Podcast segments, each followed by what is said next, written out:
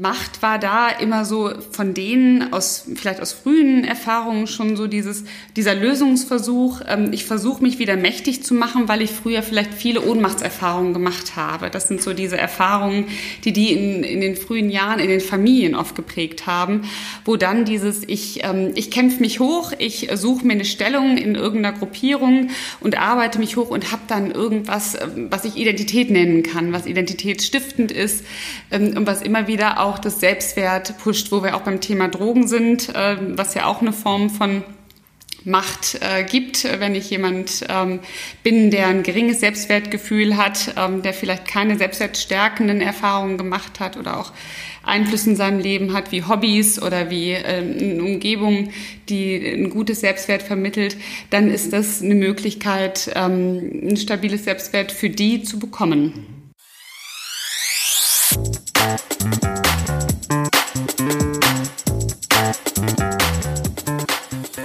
regisseur. Schön, dass ihr auch diesmal wieder eingeschaltet habt. Es geht wieder los mit Psychotrift Coach, eine neue Folge. Kurt Neubersch, psychologischer Psychotherapeut und gleichzeitig mein großer Bruder und ich, Judith Brückmann, als Life Coach, treffen sich hier alle zwei Wochen und kommen an einen Tisch und wir versuchen immer wichtige Themen, die uns natürlich auch häufig in der Praxis begegnen, ähm, allerdings auch äh, Phänomene halt aus dem Leben, die wir alle kennen, äh, mal genauer unter die Lupe zu nehmen und zu betrachten und ja auch im Grunde eine Lösung zu bieten oder einen Ausblick zu geben zu diesen Themen. Häufig laden wir uns dann auch Gäste ein, Experten, Kollegen, als auch Hörer, Betroffene, Interessierte. Ähm, Im Grunde genommen, jeder kann kommen, der Lust hat, mit uns zusammen darüber zu sprechen ähm, und einen Beitrag zu den Themen liefern zu wollen. Heute sind wir auch nicht allein. Wir haben heute auch wieder einen Gast dabei. Das ist Katrin Ingenerv, eine ehemalige Kommilitonin von Quad. Ähm, ja, die äh, aber im Grunde auch als Hörerin von unserem Podcast äh, den Weg zu uns gefunden hat.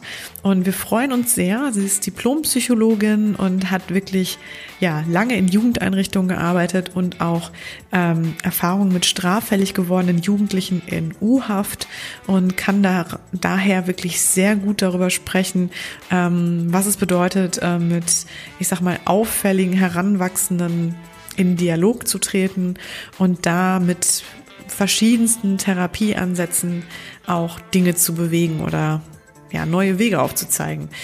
Deswegen haben wir auch diesen tollen plakativen Titel gewählt, Therapie statt Knast, ähm, weil wir denken, dass es eigentlich so alles umfasst und äh, es gut auf den Punkt bringt, ähm, ja, worum es dabei eigentlich geht, wenn man sich in so einem Bereich aufhält und arbeitet. Es ist ein wirklich ganz schönes Gespräch geworden, sehr spannend, äh, hat auch Kurt und mich in eine neue Welt geholt. Auf jeden Fall wünschen wir euch jetzt erstmal ganz viel Spaß dabei bei einer neuen Folge Psycho trifft Coach.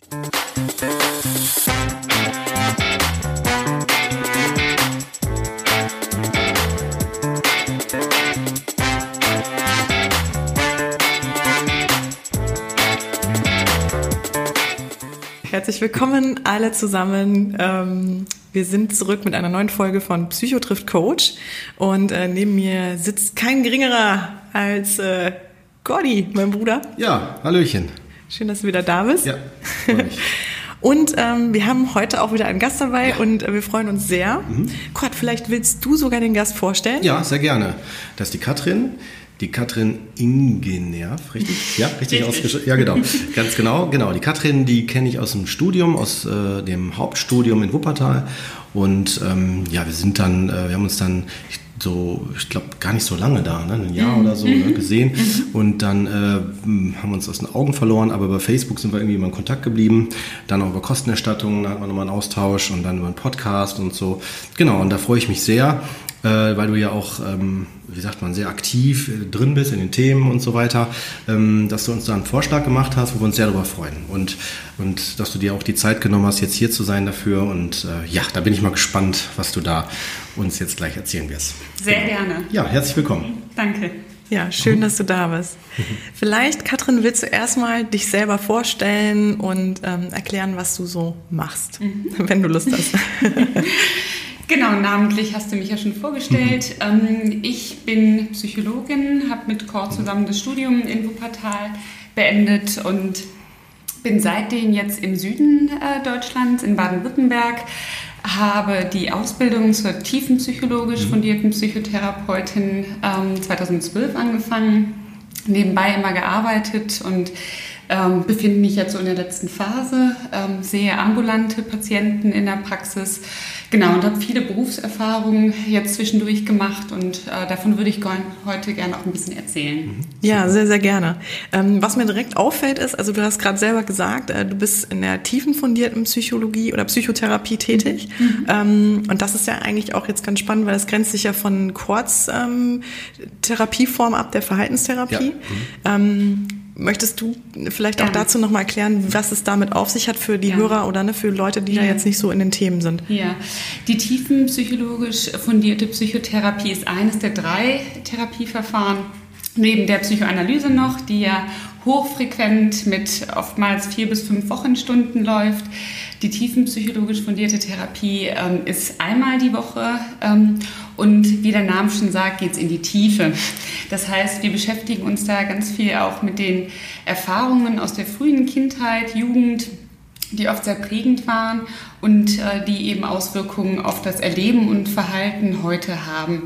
Dabei geht es viel ums Unbewusste und viel auch um das Gefühl, ähm, wie geht es mir als Therapeut mit dem Patient, wie geht es dem, äh, dem Patienten mit mir im Kontakt und genau. Und ähm, wir haben ein Stundenkontingent von 100 Stunden, was eben für bestimmte Störungsbilder auch ganz wichtig ist, dass man da wirklich ähm, sich die Zeit nehmen kann, sich die einzelnen Themen auch anzugucken. Darf ich da direkt mal fragen, welche Störungsbilder dann auch eher bei dir landen? Mhm. Also ganz oft, ähm, jetzt gerade bei meinen ambulanten Patienten sehe ich ähm, depressive Störungsbilder, oft gemischt auch mit Angsterkrankungen. Zwangsstörungen, äh, Borderline-Erkrankungen teilweise auch. Ähm, einen Patienten habe ich tatsächlich, der hat äh, psychotische Symptome entwickelt, also eher so aus dem psychiatrischen Bereich ähm, Drogenerfahrungen, ähm, genau, immer auch eine Selbstwertthematik dahinter. Das sind so die gängigen Störungsbilder, die ich bisher gesehen habe. Okay, ohne dass das jetzt irgendwie zu sehr, ähm, wie soll ich sagen, vom Thema wegkommt, aber ähm, psychotisch, kannst du das auch nochmal erklären, was das bedeutet? Mhm, mhm. Also ich würde das einfach jetzt an einem Beispiel auch mal festmachen. Das ist ein äh, Patient, der ist mit einer schweren depressiven Symptomatik gekommen. Das heißt, ähm, starke depressive Gefühle, Verstimmungen, Interessenslosigkeit, Antriebsschwäche. Und das ist irgendwann umgeschwenkt im Laufe des Prozesses und der hat dann ähm, Wahnvorstellungen entwickelt. Das heißt, der hat einen Verfolgungswahn entwickelt, der hat Dinge gesehen, die nicht da waren, Dinge gehört, die nicht da waren. Das heißt, die Realität hat sich verschoben bei dem Patienten. Und es ist dann oft ein Punkt, der auf einen Schweregrad, ähm, jetzt gerade in Bezug bei einer Depression hinweist, wo es eben ganz wichtig ist, auch mit einer Medikation zu arbeiten weil sonst ähm, eine Genesung nicht möglich ist. Hm. Okay. Ja. Ähm, ja, ähm, was ich ganz spannend finde, ähm, das war ja auch so die Idee für unser Zusammenkommen heute, dass du ja auch gerade viel mit Jugendlichen zu tun mhm. hast. Mhm. Ähm, und vielleicht willst du da erstmal erzählen, was so die Stationen bei dir waren und mhm. welche Form von Jugendlichen, das hört sich jetzt so komisch an, aber ähm, da dann irgendwie so ähm, auf dich zukam. Mhm. 2013 habe ich in Karlsruhe in einer Jugendeinrichtung angefangen. Das ist, ähm, muss man sich vorstellen, wie ein großes Gelände, wo Jugendliche und Kinder tatsächlich ab dem Alter von 5 bis 18 untergebracht sind, die aufgrund von schwierigen familiären Verhältnissen nicht mehr zu Hause leben konnten. Und das ist ganz wichtig auch zu sagen, das liegt oft nicht an den Kindern, sondern tatsächlich an Eltern, die überfordert sind, die selber große Schwierigkeiten hatten, sei es finanziell, sei es mit eigenen Erkrankungen und nicht mehr in der Lage waren, wirklich sich gut um das Kind zu kümmern.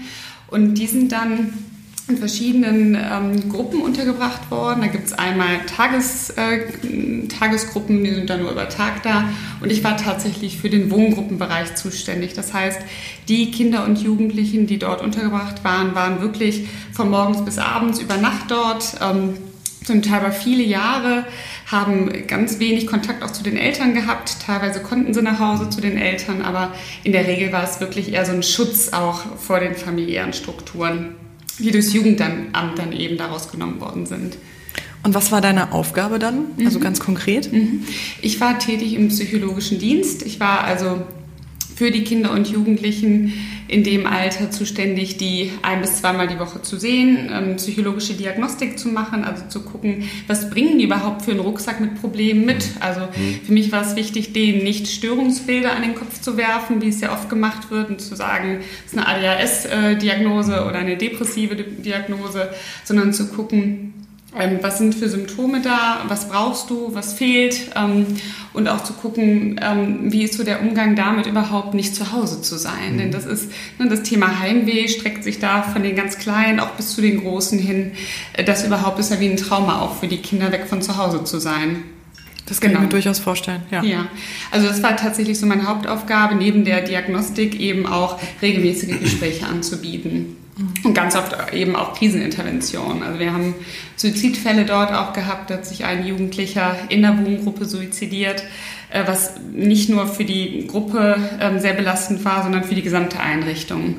Mhm. Genau, also das ist tatsächlich eben gar nicht so selten in solchen Einrichtungen, dass es da Krisen gibt. Ja. Genau. Ich fände es super, wenn wir da gleich so auf so ein paar Fälle mal eingehen. So, mhm. ne? Mhm. Ähm, das ist ein sehr spannendes Feld. Also ich kann, ich kann ähm, so ein bisschen da, ähm, soll ich das sagen, aus erster Hand so mitreden, was das betrifft. Mhm. Jetzt nicht genau in dem Bereich, wo du bist. Da denke ich, da profitieren wir sehr von deinen Erfahrungen. Ähm, ich habe äh, drei oder vier Monate waren das nur als ich das Grundstudium in Trier gemacht habe, habe ich auch in so, einer, äh, so einem Projekt ähm, quasi mit unterstützt. Und zwar war das so ein Projekt, wo Jugendliche waren, die, wo überlegt wurde, ob die in, ins Gefängnis gehen.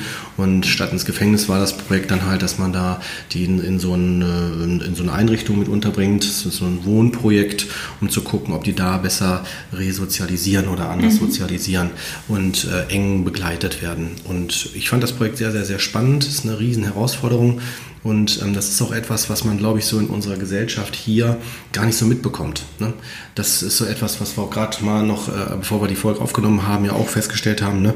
Wenn man teil, wenn wenn sagen wir mal, viele Menschen vielleicht eher eine behütete Kindheit kennen, wo alles so ganz, ganz, ganz toll ist oder sowas, ne? oder nicht so diese, diese Dramen gibt, ähm, ist das natürlich eine ganz andere Welt, als wenn man dann jetzt von diesem mhm. Bereich spricht, den du ja gerade aufmachst. Ne? Ich denke, äh, von daher ist es für die Hörer sehr, sehr spannend, mal zu hören, was gibt es da und äh, vor allen Dingen auch, wie kann man solche Menschen begleiten, solche Schicksale. Ne? Ganz genau. Mhm. Mhm. Entschuldigung, Katrin, ich, also, da würde ich auch gerne noch kurz dran anknüpfen, weil das hattest du ja auch gerade gesagt und deswegen, das finde ich auch unfassbar spannend, ähm, wie das so für dich ähm, gewirkt hat. Ne? Du sagtest ja mhm. selber, also wenn man dann aus einer mehr oder weniger heilen Welt kommt yeah. ähm, und dann kommt man in so ein Umfeld mhm. und wie du das auch gerade sagtest, da sind dann Kinder, die wurden ihren Eltern oder wurden aus ihrem, ja, aus ihrem Elternhaus gerissen.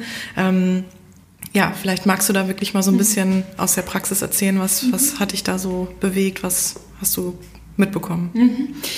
Ähm, als ich dort angefangen habe, war es wirklich so, dass es meine ersten Erfahrungen waren, tatsächlich mit, ähm, mit Kindern und Jugendlichen in dem Alter auch, aus, auch aus therapeutischer Sicht, da meine Weiterbildung ja für Erwachsene ist. Ähm, deswegen war es eine ganz andere Arbeit. Und ich war erstmal sehr berührt, ähm, weil das ganz bedürftige Kinder waren. Ähm, ich hatte vorher so die Idee, naja, die sind alle wirklich verhaltensauffällig und vielleicht schwierig und unangenehm im Kontakt. Aber gerade so einmal die ganz jungen, so fünf, sechsjährigen, ähm, haben wirklich fast wie so einen Mutterersatz auch gesucht. Ne? Also haben auch viel körperliche Nähe gesucht, was natürlich dann schwierig auch in meiner Funktion war. Aber ähm, die Bedürftigkeit war erstmal sehr spürbar und das hat mich immer wieder auch in so eine ganz schwierige Situation gebracht. Wie gehe ich damit um? Nehme ich es mit nach Hause? Ähm, lasse ich es dort? Ähm, und dann hatte ich tatsächlich, das lernt man natürlich auch in der Weiterbildung, ähm, zu distanzieren, ähm, sich auch zu sagen, ich kann in einem bestimmten Rahmen für die auch da sein. Ähm, und dann muss ich am Ende des Tages aber auch sagen, der nächste Tag kommt und ich muss es so ein Stückchen auch ähm, für mich verpacken und verdauen und dann gucken, dass ich am nächsten Tag wieder das leiste, was die auch brauchen. Ich habe tatsächlich einen Fall gehabt, der hat mich sehr beschäftigt. Das war ein ähm, aus China stammender Jugendlicher, der ist mit, ich glaube, 14, 15 zu uns gekommen, hat eigentlich kein Wort Deutsch gesprochen und der hat sich ähm, versucht zu suizidieren. Der ist aus dem Fenster gesprungen im Restaurant seiner Eltern Und äh, der hat sich dann beide Beine gebrochen, mehrfach, und wurde dann bei uns durchs Jugendamt direkt aufgenommen, gebracht. Und ähm, der war völlig traumatisiert, also stand völlig neben sich, ähm, immer dissoziiert. Und da war es schwierig, überhaupt auch wegen der Sprachbarriere einen Kontakt herzustellen und ein Gefühl dafür zu bekommen, was braucht der eigentlich im Kontakt von mir und von den anderen und wie geht es dem mit den Eltern. Und da habe ich, den habe ich drei Jahre begleitet. Ähm, der hat am Anfang der hat keine Schule besuchen können. Das war alles sehr schwer, den überhaupt so in Gespräche reinzubekommen. Und da musste ich immer wieder auch durch diese Suizidalität ähm, gucken, übersteht der das Wochenende, wenn ich nicht da bin. Also da gab es nicht nur einmal in der Woche Gespräche, sondern ganz oft Kontakt zu denen. Auch Hausbesuche bei den Eltern, um zu gucken, gibt es da überhaupt eine Zukunft, wie kann das aussehen. Und ähm, drei Jahre lang ging es gut ähm, und dann ist er tatsächlich ähm, in eine Ausbildung gekommen, also hat dann eine Ausbildung begonnen ähm, und ich hatte so das Gefühl, der hat sehr profitiert von vielleicht der ersten stabilen ähm, Beziehungserfahrung in seinem Leben und das mhm. ist was ganz Wichtiges, wo ich gemerkt habe, egal wie gut man fachlich ausgebildet ist oder wie wenig, allein die Tatsache, dass jemand da ist, konstant und ähm, zur Verfügung steht mit ähm, was haltgebenden Affekte, Gefühle, Gefühle auffangen und zu gucken, wie geht jemand damit um, der es nie gelernt hat. Denn das ist ja genau das, was die Kinder in ihren Familien nicht lernen konnten. Genau. Wie reguliere ich schwierige Gefühle? Ähm, die waren oft sehr alleine, gerade auch dieser Jugendliche, von dem ich erzählt habe. Ähm, der war ähm, neben seinen Eltern, die immer um ihn rum waren, aber eigentlich doch ganz alleine. Und mhm. das hat eben auch zum Suizid bei ihm geführt oder zu diesem Versuch, sich da aus dem Fenster zu stürzen. Mhm. Das weiß man heutzutage wirklich sehr gut auch, dass, äh, wenn man mal so guckt, welche Faktoren schützen uns, mhm. gerade unsere Psyche, dass wir also stabil durchs Leben kommen, äh, ist genau das, was du sagst, Katrin, ein, ein ganz, ganz wichtiger Faktor, nämlich der, dass äh, wenn die klassischen Bezugspersonen wie Eltern oder Großeltern oder wer auch immer nicht zur Verfügung stehen, warum auch immer, kann es aber ersetzt werden durch eine andere Bezugsperson, eine Bindungsperson, eine Beziehungsperson, die äh, äh, stellvertretend Stabilität und äh, Sicherheit und Vertrauen und so weiter vermitteln kann und äh, geben und zeigen kann. Ne? Und das ist etwas, was tatsächlich auch dazu führt, dass ähm, man trotz einer vielleicht ganz dramatischen oder problematischen Kindheit dennoch eine gute, wie du es gerade so toll sagst, ne, so eine gute äh, Entwicklung machen kann ne, mhm. ne, mit der Ausbildung und so, mhm. was sonst normalerweise, wo man eigentlich gar nicht mit rechnen könnte oder nicht von ausgehen würde. Mhm. Wir haben tatsächlich bei dem Jugendlichen am Anfang auch gedacht, der schafft es nicht. Mhm. Also ähm, diese Suizidalität war drei Jahre lang immer wieder Thema, so dass eigentlich bei uns und auch bei den Betreuern von ihm so das Gefühl da war, der wird es irgendwann noch mal versuchen, dann wird es auch schaffen. Und ähm, dass so ein haltgebendes, ähm, eine haltgebende Person, die für ihn dann irgendwie regelmäßig da war, so einen Einfluss haben kann. Also ich in dem Fall dann als ähm, zuständige Therapeutin und auch die Erzieher, die da waren, das hat für mich so auch das Gefühl ähm, bewirkt, ich möchte da weiter arbeiten. Und das ist eine mhm. ganz wichtige, eine ganz wichtige Institution, eine ganz wichtige Stellung dort. Ähm, Jugendliche und Kinder, die sonst in der Gesellschaft eigentlich immer außen vor sind, die vielleicht ausgegrenzt werden, weil sie auffällig sind mit ihrem Verhalten, die mal in den Fokus zu rücken und sich denen noch zuzuwenden. Und das hat mich eben auch dann dazu bewegt, da ähm, mich weiter mit zu beschäftigen. Ich finde, da sprichst du auch was ganz Spannendes an, weil ähm, häufig, auch wenn, wenn, also Jugendliche, also sind ja häufig auffällig, sag ich mal, oder wirken auffällig, jetzt sagen wir es mal eher so. Mhm. Ähm, das sind natürlich nochmal ganz andere Fälle. Aber was würdest du auch denken, was brauchen häufig Jugendliche, die ähm, so auffällig werden? Mhm. Aus meiner Erfahrung ähm, ist erstmal, dass jemand da ist und zuhört. Das ist das, dieses Haltgebende, was die Jugendlichen und Kinder oft nie erfahren haben. Das ist so das allererste, was ganz Basales, ähm, was fast Beruhigendes, wie die Mutter, die mit ihrer Brust äh, bei Kindern in den ersten Lebensjahren oder in den ersten Monaten da ist und ähm, auch Angst bei Kindern reguliert. Das ist das, was ähm, in erster Linie erstmal hilft. Also da sein, zuhören, ähm, ernst nehmen, glaube ich. Ne? Ernst nehmen. Mhm. Ähm, das sind Dinge, die, die ganz, ganz wichtig sind, die oft unterschätzt werden. Mhm. Also ähm, wenn man in verschiedene Einrichtungen guckt, sich die Konzepte anguckt, oder auch in Kliniken ist es oft so, dass es um Verwahren geht. Äh, dass man mhm. erstmal sagt, die werden verwahrt, die werden mit Medikamenten eingestellt und äh, das war's. Und dieses Konzept, dass die Beziehung zwischen einem Psychologen oder einem Erzieher und demjenigen, mit dem man arbeitet, dass die in den Fokus gestellt wird. Und das ist nichts anderes, was wir in den ambulanten Therapien ja auch machen, eine Beziehung herstellen und damit arbeiten. Ähm, das finde ich was ganz Tolles und was ganz Wertvolles. Mhm. Es geht, wenn, wenn du so willst, ne, um so eine aufrichtige, ein ernst gemeintes Interesse. Ne? Ja. Und das ja. ist ja auch tatsächlich etwas, was mhm. ja auch äh, in, ähm, wo die Kinder in den Familien sind, wenn die dann im Jugendalter irgendwie in Anführungsstrichen auffällig werden, im Grunde genommen nur eventuell auch nur auffällig werden, weil sie das Gefühl haben, sie werden nicht ernst genommen ne? oder individuell gesehen. Ne? Und das kann bis zu Extremformen gehen. Ne? Wenn zum Beispiel ein Jugendlicher suizidal wird oder so und dann so Zeichen sendet, wie dass eine ähm, Computer angemacht wird und da sind dann Suizidseiten drauf mhm. zu sehen oder mhm. sowas, nur als Zeichen, um den Eltern gegenüber ein Zeichen zu senden, ne? so ein Hilfeschrei oder so sieh mich, ne? und die das gar nicht beachten oder registrieren. Ne? Es geht wirklich um diesen Kontakt. Ne? Völlig, ja. ja. Mhm. Was, aber wie muss man sich auch vorstellen, aus welchen Elternhäusern mhm. stammen die, ähm, stammen diese Jugendlichen, ne, die dann bei, in, der, in so einer Einrichtung landen? Mhm. Das kann ich nur von meinen Erfahrungen sprechen, die ich da gemacht habe, aber ähm, das waren oft Eltern, die überfordert waren, die zum Teil selber psychische Auffälligkeiten hatten. Sucht war oft ein Thema, also Alkoholsucht ähm, war sehr oft ein Thema, Drogen ähm, Arbeitslosigkeit, also man von den Eltern im Kontakt auch gehört haben, viel Scham über die eigenen Zustände ähm, und die die Gefühle nicht regulieren konnten und die Kinder dadurch eben vernachlässigt haben. Der Griff zur Flasche war dann einfach und das Kind wurde vernachlässigt. Also oftmals kann man von überforderten Eltern sprechen, mhm. ähm, die selber nie in der Lage waren, vielleicht auch gut für sich selber zu sorgen. Mhm. Haben dann Kinder gekriegt, manchmal eben auch Familien, die deutlich mehr als ein Kind ähm, hatten, wo dann viele Kinder auch in verschiedenen Einrichtungen untergebracht waren. Selten waren es Familien, wo nur ein Kind tatsächlich da war. Mhm. Es war oft dann ja. die Menge, ne, ja. dass da viele Kinder waren, geringes Einkommen und ja, und damit dann klarkommen. Also kann man es äh, jetzt, ähm, ohne das irgendwie wirklich so bewerten zu wollen, aber kann man es schon einer sozialen Schicht zuordnen? Also, Würde ich schon sagen. Ja. ja. also wir hatten ganz selten Fälle. Zumindest was die Einrichtung betrifft, sagen wir mal so, ne? Äh, je nachdem, wo man arbeitet gearbeitet. Äh, Katrin, du sprichst ja jetzt von, ja. von, von, der Tätigkeit, wo du, wo du jetzt von berichtest. Ähm, da denke ich, dass ja, da ist das so. Ne? Aber um noch mal kurz die Hörer da an der Stelle auch so abzuholen, das durchzieht alle Schichten. Ne? Also das mhm. muss man ganz klar sagen. Ne? Nur äh, jede Schicht geht anders damit um. Das ist der Hintergrund. Ne? Also das kann tatsächlich von Richter, von äh, wirklich egal wem, ja.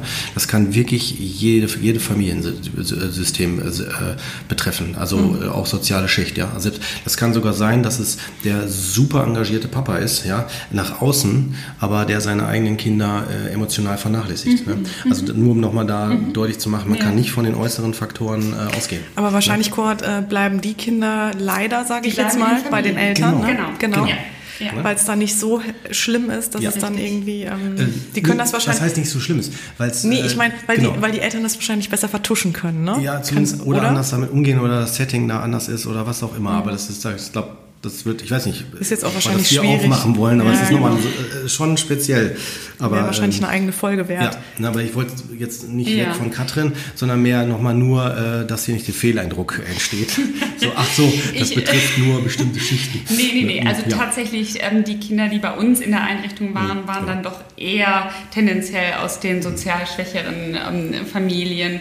Ähm, und natürlich auch ähm, Familien aus höheren, besseren Strukturen können überfordert sein mhm. und äh, Kinder auf eine, und da sind wir dann bei der emotionalen Vernachlässigung. Bei uns war ja emotional, aber auch körperliche Vernachlässigung, materielle Vernachlässigung.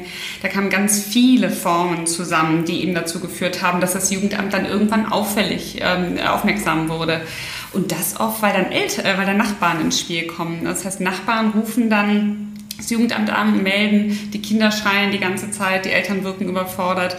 Und ähm, da gehört ja schon eine Portion Mut und auch Selbsteingeständnis zu, selber zu sagen, ich brauche Hilfe.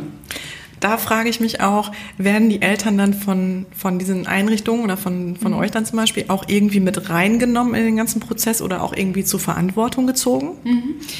Ähm, ja, die sind, werden ganz eng begleitet. Es gibt ähm, sogenannte Familienhilfen, die da ähm, installiert werden. Das heißt, die begleiten die Eltern. Es finden regelmäßig Gespräche statt. Das sind Hilfeplangespräche, wo das Jugendamt äh, die Einrichtung und die Eltern zusammensitzen und Ziele formulieren und gucken, was braucht es noch für Unterstützungen. Ne? Und irgendwann ist ja auch das Ziel, dass das Kind aus diesem stationären Setting vielleicht in so eine Tagesgruppe kommt und dann nach Hause oder direkt nach Hause. Also da gibt es verschiedene Möglichkeiten und das wird gemeinsam geplant. Mhm. Leider ist es so, dass bei diesen Hilfeplangesprächen ganz oft so das Gefühl auch entsteht, man kann nichts tun. Wir sind ähm, hilflos, ähm, wir können zwar begleiten, aber man weiß eigentlich, dass das Kind keine gute Perspektive hat. Mhm. Und die Eltern drängen aber darauf, mhm. natürlich verständlicherweise, dass das Kind wieder nach Hause kommt. Und das ist wirklich so ein Spannungsfeld, was emotional dann auch sehr belastend ist, wenn man merkt, eigentlich wäre für das Kind was anderes gut, aber ähm, ja, die Eltern wollen es weiter versuchen, was verständlich ist. Mhm. Total. Ja, jetzt ging ja deine Station noch weiter. Mhm. Du bist dann ähm, zu den straffällig gewordenen Jugendlichen in die U-Haft gekommen. Sagtest das was? Das war irgendwie auf dem gleichen Gelände, ne? kurz im Vorgespräch, weil ich da genau. den Zusammenhang noch nicht so verstanden habe. Vielleicht genau, kannst du diesen mhm. Zusammenhang jetzt nochmal für die Hörer erklären? Ja, genau. Also diese Einrichtung hat ähm, tatsächlich verschiedene Gebäude auf dem Gelände und eins ist die sogenannte U-Haftvermeidung.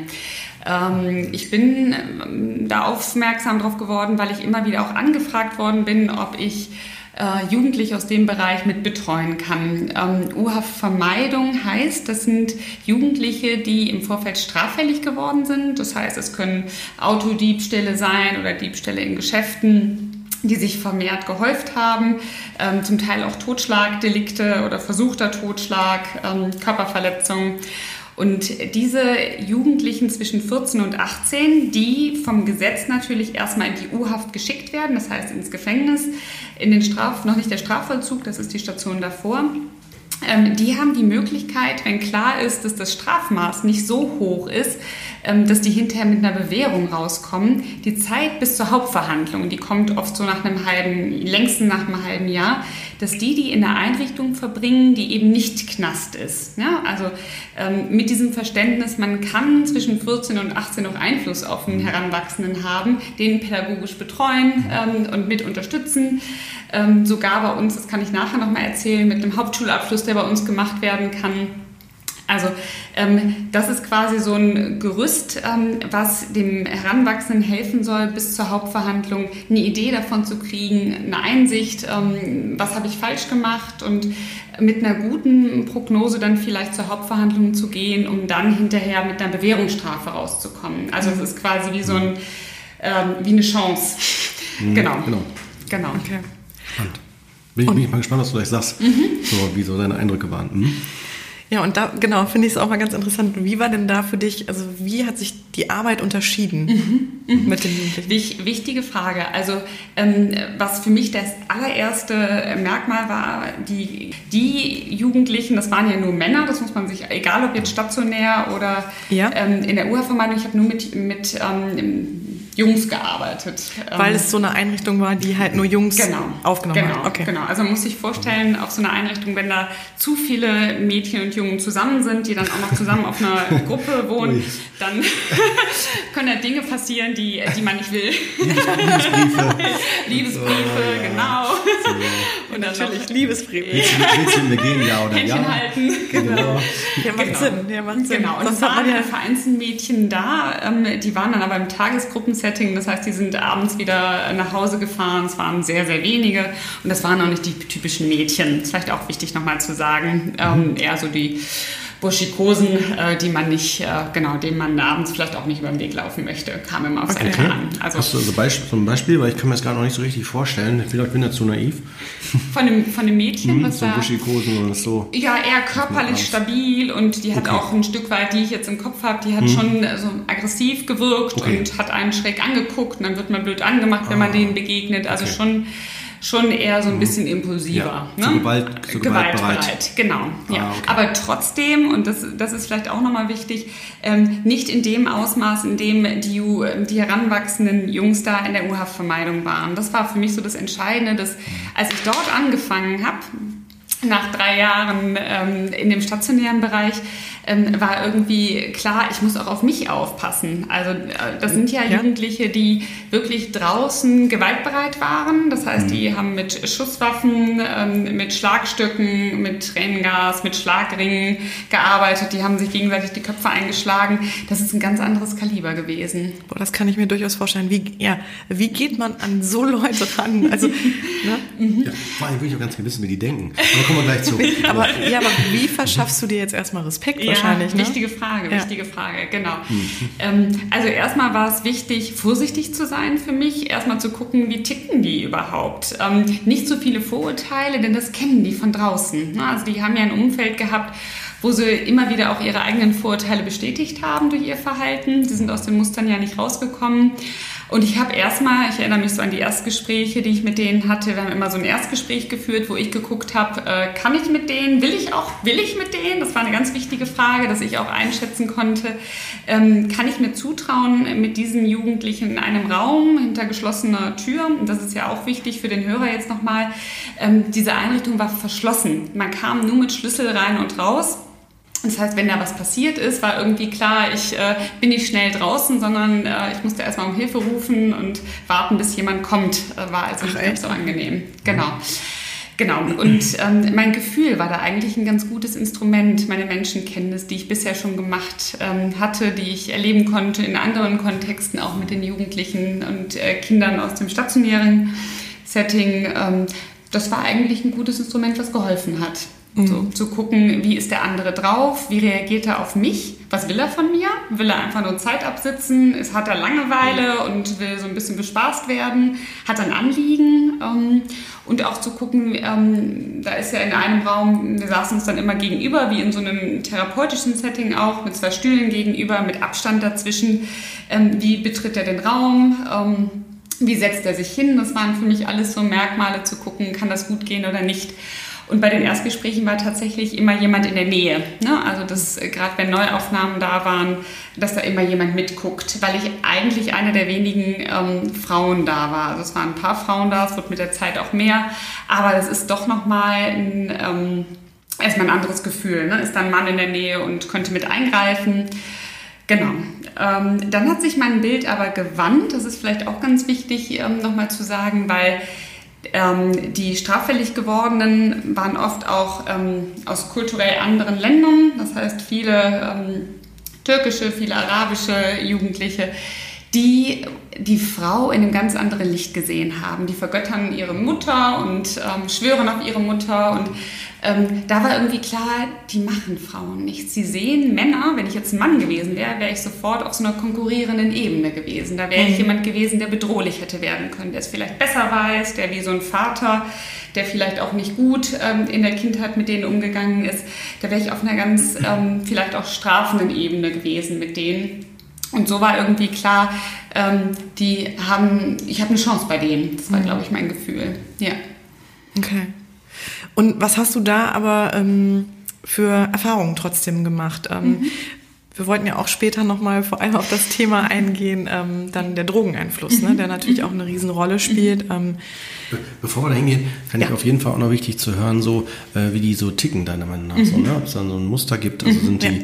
ne, so ist das der, deren Vorstellung. Ich habe gerade so im Kopf gehabt, die Serie Dogs of Berlin, ich weiß nicht, ob du die kennst, von Netflix, äh, die fand ich also, wo es so mehrere Kulturen gibt in Berlin, mhm. mhm. also so äh, Nazis, Neonazis ja. sind da drin, ne? dann geht es um türkische und also gibt verschiedene, viele Gruppierungen und wie die so mit denken, wie, wie die miteinander umgehen, da fände ich mal spannend, weil Fänd du gerade sagtest, ein höher, äh, großer Ausländer Ausländeranteil. Ja. Ne?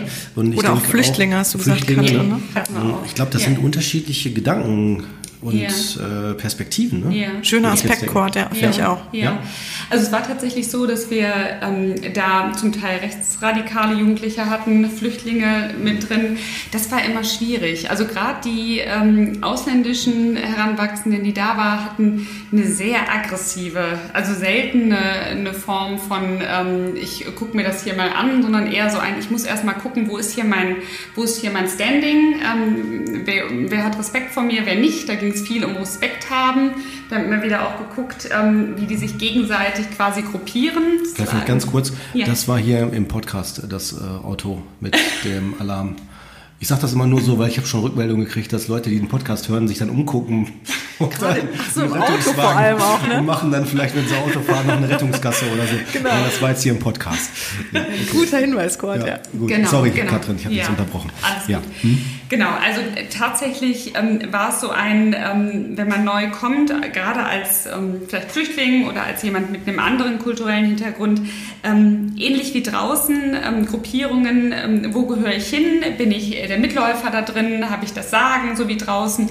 Und das war ganz, das war hochexplosiv zwischen den Jugendlichen. Da so, ähm, wo ist mein Punkt? Wer bin ich hier in der Gruppe? Ne? Ähnlich wie draußen haben die ihre Gruppierungen, wo es immer einen Anführer gibt, ähnlich wie in, auch in normalen Gruppenstrukturen, der der anführt, der der das Sagen hat, die Mitläufer, die die ähm, unterdrückt werden. Und so war es da tatsächlich auch, dass man gemerkt hat, wenn Jugendliche gekommen sind, die eher vielleicht auch vom Aussehen her so einen schwächeren ähm, Jugendlichen dargestellt haben, also vielleicht eher so ein typisches Opfer, wie man es auch sagen würde, ähm, da, da, war ganz klar, die müssen wir schützen. Ne? Also ähm, jetzt von Einrichtungsseite. Ähm, ich habe die alle als ähm, oder größtenteils erstmal so als ähm, machtorientiert erlebt. Das ist vielleicht ein ganz wichtiges Stichwort da in dem, in dem okay, Zusammenhang machtorientiert. Auch. War das denn äh, dann, also ich kann mir vorstellen, es gibt bestimmt auch so Effekte wie äh, halt, wenn die unter, unter Jungs sind, wie du mhm. gerade sagst. Ne? Mhm. Ne? Da glaube ich, ist das nochmal wahrscheinlich noch stärker ausgeprägt. Mhm. Wahrscheinlich auch Mädchen untereinander, kann ich mir auch vorstellen. Ne? Aber sobald, glaube ich, das geschlechtsübergreifend ist, ja. verändert sich das, ja. ne? die Dynamik, ja. oder? Ja, kann ich mir vorstellen. Tatsächlich. Ne? Ähm, ich glaube, deswegen war es auch ganz gut, dass ein paar Frauen da ähm, jetzt mitgearbeitet haben, weil wir schon immer wieder auch was Beruhigendes für die hatten. Gerade wenn es so hochexplosiv wurde. Ähm, es gab immer wieder auch körperliche Übergriffe da. Das heißt, ähm, die Einrichtung war mit Kameras an den Ausgängen versehen. Also wir mussten ja gucken, dass die nicht abhauen. Die finden da alle immer ihre Schlupflöcher. Ähm, aber wir haben immer wieder auch indirekt mitbekommen, dass sie sich in bestimmten Ecken, wo wir auch nicht immer hingucken konnten, gegenseitig verprügelt haben, sodass wir auch Körperverletzungsanzeigen schalten mussten. Ähm, das ist etwas, was da wirklich ähm, immer wieder vorkam und wo wir Frauen dann immer wieder auch hinterher vielleicht beruhigend mit, mit einwirken konnten. Aber selbst als Frau kommst du da gegen diese Strukturen nicht an. Ja. Und man muss sich vorstellen, die ja. kommen oftmals aus sehr gewaltbereiten Familien, ähm, zum Teil aus so Clans, ähm, wo vorher schon viel Gewalt irgendwie auch in der Kindheit der Jugendlichen mit im Spiel war. Das heißt, die kennen es gar nicht anders. Also Gewalt ist ein Kommunikationsstil richtig, quasi, ne? Richtig, ja. ja. Ist es so, Katrin, dass du dann auch als ähm, Psychotherapeutin irgendwie die Aufgabe für dich empfindest, so ein bisschen das Mindset auch von denen dann zu verändern? Soweit also es Mindset, geht. Entschuldigung, Entschuldigung ja. Mindset, Louis, musst du kurz erklären. Ja, Mindset, also oder also äh, die die ja die Überzeugung oder die die die Grundsätze, die man so für sich hat, ne, die mhm. Konzepte, die die man so im Kopf hat, so was du gerade sagtest, ne, ähm, dass Gewalt immer ein Riesenthema ist ja. und dass ich zum Beispiel Dinge schnell mit Gewalt löse, ja. dass das so für mich ähm, eine Überzeugung mhm. ist ne, dass man das zum Beispiel verändert und halt bei, bei Wertethemen ansetzt oder so. Yeah. War das yeah. für dich ein Thema, dass du gesagt hast, eigentlich ich würde denen gern wie so eine neue Welt eröffnen? Ja, ganz wichtiger Punkt. Ähm, das ist etwas, mit dem man eigentlich anfangen muss bei denen. Denen klarzumachen, die haben bisher in einem Umfeld gelebt, mit einer Realität, mit Überzeugungen, die nicht zur Gesellschaft passen. Und ähm, das in einem anderen Rahmen denen zu vermitteln, ähm, das war immer mein Ziel, aber man muss sich klar machen, die waren maximal ein halbes Jahr da. Das heißt, man konnte immer wieder mit denen auch gucken, ähm, erklärend, äh, diskutierend. Das war, die waren ja in einem Alter, wo man auch miteinander so ins Gespräch kommen konnte. Warum ist denn das so und ähm, wie kommst du denn darauf? Also ähm, die auch ernst nehmen mit ihren Überzeugungen und auch gucken, woher kommt es tatsächlich? Sind, sind es Dinge, die durch die Peer Group vermittelt worden sind? Oder bei den ausländischen Jugendlichen kommt es von ganz tief ähm, familiären Strukturen, wurde es transgenerational weitergegeben, über viele Generationen hinweg immer weitergegeben. Ähm, und je tiefer das natürlich verwurzelt ist, desto schwerer ist es. Ähm, das ist ja dann fast wie eine Religion sozusagen. Ne? Genau. Tatsächlich, ja. ja. Selbstverständlichkeit. Ja. Ne? Und damit ist bei denen ja auch das Selbstwert verbunden. Ne? Mhm. Also gerade dieses Macht-Ohnmacht-Thema, ähm, wenn ich mich behaupte, ähm, wenn ich hier der Stärkste bin, dann bin ich wer. Die haben ganz oft ein sehr geringes Selbstwert äh, gehabt, was man im Kontakt dann auch in den Gesprächen irgendwann gemerkt hat. Würdest du sagen, dass Macht für die ein Thema ist, um ihr Selbstwertgefühl zu, mhm. zu präsentieren oder darzustellen? Mhm. Ähm, in der Regel ja. Also man merkt, ähm, das ist, finde ich, ein, ganz wichtiges Gefühl bei denen auch. Ähm, die Jugendlichen treten oft, treten oft in einer Form auf, wo wir als Gegenüber spüren, hui, äh, ganz schön heftig. Und das ist das, mit dem ich ja auch oft arbeite, Übertragung, Gegenübertragung. Also was löst der andere in mir aus? Wie geht es mir mit dem? Und ähm, Macht war da immer so von denen aus, vielleicht aus frühen Erfahrungen schon so dieses, dieser Lösungsversuch. Ähm, ich versuche mich wieder mächtig zu machen, weil ich früher vielleicht viele Ohnmachtserfahrungen gemacht habe. Das sind so diese Erfahrungen, die die in, in den frühen Jahren in den Familien oft geprägt haben, wo dann dieses, ich, ähm, ich kämpfe mich hoch, ich suche mir eine Stellung in irgendeiner Gruppierung und arbeite mich hoch und habe dann irgendwas, ähm, was ich Identität nennen kann, was identitätsstiftend ja. ist ähm, und was immer wieder auch das Selbstwert pusht, wo wir auch beim Thema Drogen sind, ähm, was ja auch eine Form von Macht äh, gibt, wenn ich jemand ähm, bin, der ein geringes Selbstwertgefühl hat, ähm, der vielleicht keine selbstwertstärkenden Erfahrungen gemacht hat oder auch Einfluss in seinem Leben hat, wie Hobbys oder wie äh, eine Umgebung, die ein gutes Selbstwert vermittelt, dann ist das eine Möglichkeit, ähm, ein stabiles Selbstwert für die zu bekommen. Mhm. Okay. Interessant. Ich, ich würde noch, bevor wir dann zu den Drogen kommen, noch fragen, wie hast du das wahrgenommen oder den Einfluss wahrgenommen von diesem fremdmotivierten Setting? Weil ne, es gibt ja dieses mhm. eigenmotivierte und fremdmotivierte ja. Setting. Ne? Also wenn ich in einer, ja. Psych in einer Praxis ja. arbeite und äh, die äh, Anfragen äh, Eigenmotivation ähm, mit sich bringen, dann ist das immer der einfachste und der effektivste Weg. Mhm. Ne? Bei fremdmotivierten Settings äh, kenne ich das immer, dass das schwierig ist. Äh, deswegen meine Frage an dich, ne, die ja dort waren, mhm. Waren ja alle eigentlich fremdmotiviert. Mhm. Ne? Mhm. Ähm, es war tatsächlich so, dass das Erstgespräch mit mir ähm, verpflichtend war, um einfach eine Diagnostik zu bekommen, teilweise auch Medikamente. Und die anschließenden Gespräche haben auf Freiwilligkeit beruht. Das heißt, die konnten sich selbstständig entscheiden, möchte ich Hilfe oder möchte ich sie nicht. Und da war dann aber trotzdem noch so der Knackpunkt, naja, die haben auch viel Langeweile da. Die sind da eingeschlossen, können da den Hauptschulabschluss machen, können da in irgendwelchen Gruppen noch arbeiten oder was lernen. Ähm, und meine Stunden waren dann natürlich teilweise auch so ein bisschen wie Vergnügen für die. Ne? Ich sehe was, ich bin mit einer Frau zusammen, das war ein ganz wichtiger Einfluss. Ich war natürlich da als ähm, zwar ältere, aber doch näher an denen dran vom Alter her Frau, äh, mit denen die sich auch gern ausgetauscht haben. Mhm, ähm, was einerseits gut ist, dass die quasi nicht sofort gesagt haben, ich lehne es ab, sondern ich probiere es. Und viele haben dann tatsächlich, und das war eine spannende Entwicklung, weil ich das am Anfang auch nicht einschätzen konnte. Ich war die erste Psychologin äh, tatsächlich dort, also ah. vor mir. Die Stelle wurde neu geschaffen. Ich bin dann also cool. da in so einem, wie so ein Pilotprojekt auch reingekommen. Und es wurde gut angenommen und die haben hinterher, und das war eine schöne Erfahrung, ich habe einen Jugendlichen betreut. Der ist mit 14, glaube ich, zu uns gekommen. Ein komisches Delikt. Der hat eine Kreditkarte missbraucht, die er gefunden hat und BTM, also Betäubungsmittelgesetzverstöße ähm, gehabt. Und der war ganz bedürftig. Der stand teilweise viermal in der Woche bei mir vor der Tür und wollte immer wieder Gespräche haben, auch mehrmals am Tag. Ähm, und den habe ich hinterher in ambulante Therapie genommen. Also der ist quasi, der konnte dann hinterher als er auf freiem Fuß war, der ist also durch die Hauptverhandlung mit einer Bewährung gekommen, was sehr erfreulich war, ähm, hat dann eine Hauptschul, äh, hat dann eine eigene Wohnung bekommen und ähm, ist dann eigenständig zu mir in die Behandlung gekommen. Genau, also das zum Thema mhm. ähm, ja. Eigenmotivation, Fremdmotivation. Ja. Durch diese Erfahrung, äh, da ist wer und es tut mir gut, mhm. auch wenn es erstmal vielleicht in einem Zwangskontext entsteht, ähm, kann doch eine eigene Motivation entwickelt okay. werden. Wie, wie hoch würdest du es einschätzen? Von vielleicht so 10? so was so deine Erfahrung, sag ich mal so. Weil ich würde im Moment vermuten, dass der Größteil eher sagt so, ja, komm, ne, so mache ich mit, aber nutze ich nicht. Aber das ist, ich bin Laie, ich kann nicht, das ist nur Vermutung. Mhm. Ne?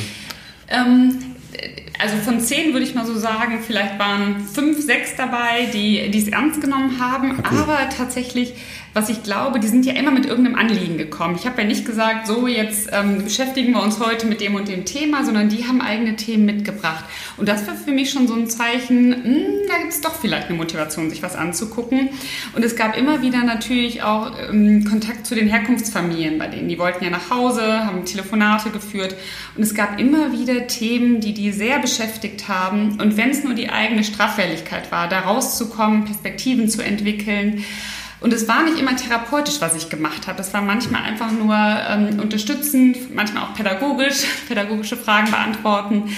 Aber das hat schon gereicht. Und ähm, man muss wissen, die Rückfallquote von den Jugendlichen, die bei uns sind, liegt bei 95 Prozent im ersten Jahr nach der Entlassung, nach der Hauptverhandlung. Das heißt, wenn ein Jugendlicher nach der Hauptverhandlung mit einer Bewährungsstrafe wieder auf freien Fuß kommt und irgendwo sein Leben wieder neu beginnt, werden 95 Prozent wieder rückfällig mit irgendeiner Straftat. Mhm. Und Bewährung heißt, die wandern dann sofort wieder in Haft ähm, was sehr schwierig ist. 5% schaffen es tatsächlich. Und das, ähm, auch wenn es wenig klingt, aber wenn man sich vorstellt, dass in unserer Gesellschaft so viele eigentlich ähm, immer wieder mit Delikten auffällig werden und man die Chance hat, aber Einzelne zu erreichen und die wieder auf den Weg zu bringen, kann das schon ein wichtiger Teil sein. Und was würdest du sagen, warum werden 95 Prozent wieder rückfällig, weil sie in ihre gewohnten Strukturen zurückkehren? Oder? Klar, das Umfeld ist natürlich ein ganz wichtiger Faktor, der Einfluss gibt, aber auch ähm, weil so dieses aus einem ganz engen Setting, also die sind ja bei uns eingeschlossen, sind sehr restriktiv da untergebracht mit Handyzeiten, die festgelegt sind, mit festgelegten Telefonaten und Kontakten mit den Eltern, Besuchszeiten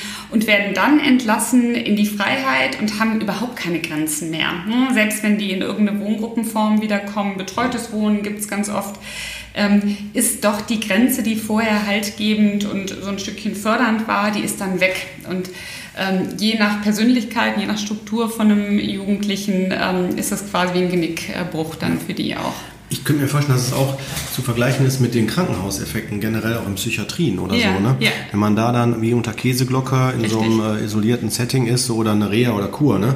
Ja. Oder Urlaub, dann ist das zwar schön, anderer Ort, alles ist tutti und dann geht man wieder zurück in den Alltag und denkt sich so, huch, ne, wie geht's da weiter? Ne? Mhm. Ich glaube, das ist auch so ein wichtiger mhm. Aspekt. Ne? Mhm. Gab es auch eigentlich so Projekte, wo man noch so Personen im Alltag noch begleitet hat? Weißt du, so, so Abstufungen von der Hinterher? Resozialisierung? Mhm. Ähm, also die bekommen in der Regel ja noch einen Betreuer hinterher, der für sie da ist, aber wir haben, wir sind eigentlich nur okay. unterstützend da, ja. dass wir mit Telefonaten zur Verfügung stehen. Die können kommen, aber das konnten wir nicht leisten. Okay, verstehe. Es wird jetzt, das ist ein Projekt von der Einrichtung gerade, ähm, eine Gruppe, die im Anschluss dann eine Betreuung darstellt, gebaut. Also das Super. ist so die Planung, dass die nicht sofort ins, äh, ins Leere ja. quasi fallen, ins Super. Zeitlose, sondern dass es so ein Stückchen ja. gestaffelt ist. Aber das ist ja eine, eine Einrichtungsform, die nicht so oft da ist. Ne? Das ist ja etwas, was, ähm, was eher selten ist. Die ja, meisten leider. bleiben in Haft und leider. Ich denke, da fehlt es einfach an Erfahrungen. Ja, ja. ja, Aber es hört sich, also ich würde vermuten, wenn das äh, gemacht wird, dass dann die Rückfahrquote weiter sinkt. Also dass es dann weniger, ja. also weißt du, ja, die, dass man mehr im Alltag begleitet. Ne? Das ist so das. Das ist nicht so abrupt, wieder, ne? Ja, das erlebe ich ja auch. In, das ist natürlich auch immer eine Kostenfrage. Das ist ja, auch ein Punkt. ne? Das muss ja alles auch übernommen werden. Und das ist oft, wenn die über 18 sind, ähm, steht denen nicht mehr die Hilfe zu, wie wenn sie unter 18 sind. Richtig. Ja. Richtig. Ja, jetzt aber wollen wir Richtung Drogen. wir wollen Drogen. Ja, was heißt, genau. Ne? Also wir haben ja im Vorgespräch von dir gehört, Katrin, dass einfach Drogen ähm, immer eine große Rolle spielen. Mhm, mhm. Willst du das mal ausführen? Was mhm. hast du da für Erfahrungen gemacht? Genau. Ähm, wir machen natürlich bei den Jugendlichen auch immer am Anfang so eine, im Rahmen der Diagnostik, ähm, gucken wir, was haben die so ähm, mitgebracht, auch an Suchtthemen. Und eigentlich haben fast alle, ich spreche jetzt von fast, weil ich vielleicht zwei Jugendliche innerhalb von drei Jahren da erlebt habe, die nichts mit Drogen am Hut haben oder vier. Das waren also ganz, ganz Wahnsinn. wenige. Und der Rest hat in irgendeiner Form konsumiert, hat, ist straffällig geworden ähm, mit Konsum, mit Handel, mit Anbau vielleicht auch, also mit den verschiedensten okay. Formen. Und das ist ein ganz dickes Thema dort. Ähm, bei uns sind natürlich in der Einrichtung Drogen verboten gewesen, aber ähm, es gab immer wieder Möglichkeiten für die, das da auch reinzubringen. Und, Und ansonsten war es ein gleichzeitiger Entzug im Grunde? Richtig, richtig, ja. Ähm, wir haben teilweise, wenn ein Jugendlicher, das habe ich ganz selten erlebt, ähm, entzügig war, mussten sie dann natürlich in die Klinik. Das ist dann in so einem Setting schwierig, aber muss dann natürlich auch gewährleistet werden. Ich habe selten miterlebt, habe einmal ähm, war es tatsächlich so, aus Vorerfahrung weiß ich, dass es doch hin und wieder passiert ist. Ähm, aber ähm, das ist, das ist eine, eine, ganz schwierige Zeit für die. Von einem täglich mehrfachen Konsum, ne, die sind ja dann in einem, in einem Suchtverhalten drin, wo es von einem Rausch zum nächsten gegangen ist. Sie hatten also immer eine beständige Möglichkeit, ähm, sich ähm, Haschig zum Beispiel zu besorgen. Es gibt ja verschiedene Drogen, die die auch konsumiert haben ähm, hin in ein, das ist ganz, äh, ganz, ganz eng, die haben keine Chance mehr zu ihrem Dealer des Vertrauens zu gehen. Und dann sind die kreativ geworden. Dann haben die zu Mitteln gegriffen, die eben nicht wie draußen verfügbar waren, diese klassischen illegalen Drogen. Die haben dann angefangen, zum Beispiel Glasreiniger zu trinken, ja? weil der Alkohol natürlich eine, für die eine, eine Wirkung hatte, ähnlich wie die Flasche Wodka draußen. Oder haben Schwarztee geraucht, das ist auch so eine ähm, betäubende Wirkung oder eine, eine berauschende Wirkung für die haben konnte. Mhm. Also sie sind da kreativ geworden und haben dann, und das ist ja ähm, so der Schwerpunkt, ähm, wo wir heute uns vielleicht auch dann nochmal drüber unterhalten können, die sogenannten Legal Highs. Das heißt, das sind Drogen, die nicht ähm, unter das Betäubungsmittelgesetz fallen, sondern Drogen, die legal, also die bis 2016 legal waren. Das waren die, das Klassische, es wurde immer davon gesprochen, die Küchenkräuter, die mit irgendeinem Zusatz versehen waren, zum Beispiel Rattengift oder anderen Zusätzen, die dann eben eine ähnlich berauschende Wirkung haben wie zum Beispiel THC. Ne, das sind so die ähm, neuen psychoaktiven Substanzen, nennt sich das. Ähm, und das ist eben der Bereich, der da in der Einrichtung ähm, stark, stark im Kommen war. Und, und aus dem Grund, den du gerade genannt hast, weil die halt sonst nicht anders an Drogen gekommen sind? Oder, also weil man die einfach besser reinschmuggeln konnte? Oder, also hört es jetzt, aber also, Warum würdest du sagen, wurde es dann populärer? Ähm, also es war, es war schon immer populär. Das gab's, die, also diese, äh, diese neuen Legal Highs gibt schon eine ganze Zeit. Aber ich bin damit in Kontakt gekommen weil die ja in einem Rahmen untergebracht waren, wo die eben nicht die legalen Drogen so leicht bekommen haben. So, das war mein Erstkontakt quasi mit diesen, mit diesen Drogen. Mhm. Und wir haben immer wieder Drogentests dort auch gemacht. Das wurde also vom Gericht, Ge Ge Gericht, das schwieriges Wort.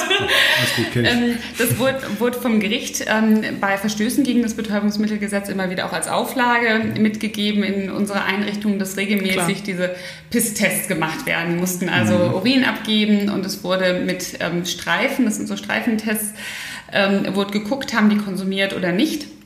Und da ist natürlich so ein klassischer Joint aufgefallen, ne? ähnlich wie Koks oder Ecstasy, das fällt auf, da schlagen die an. Und äh, bei diesen neuen Legal Highs ähm, ist es so, dass die eben nicht anschlagen. Das heißt, ähm, der Wirkstoff ist so verändert, also es ist nicht mehr das THC, sondern der wird so verändert, dass er nicht nachweisbar ist. Und das ist jetzt so diese Gesetzeslücke, ähm, wo es schwierig ist, was gegen zu machen. Mhm, verstehe. Ja. Okay. Spannend.